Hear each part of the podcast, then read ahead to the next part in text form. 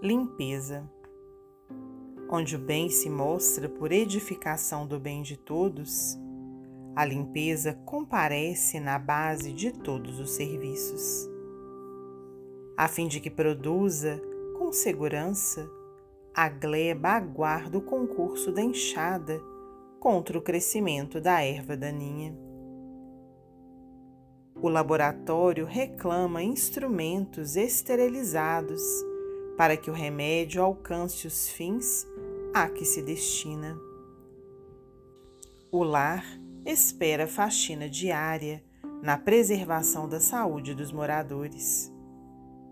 O livro, verdadeiramente nobre, demanda rigorosa triagem para que se lhe evite no texto o prejuízo dos termos chulos.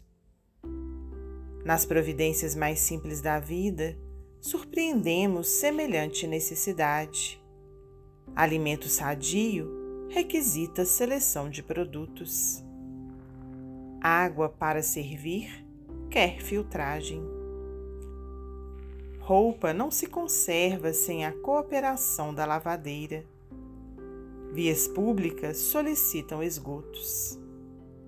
Nas mesmas circunstâncias, diante das posições desagradáveis da alma que, de fato, equivalem a perturbações e moléstias obscuras da mente, é necessário saibamos usar a lixívia da paciência, aclarando raciocínios e renovando emoções, definindo atitudes e policiando palavras, na certeza de que toda cura espiritual exige a limpeza do pensamento.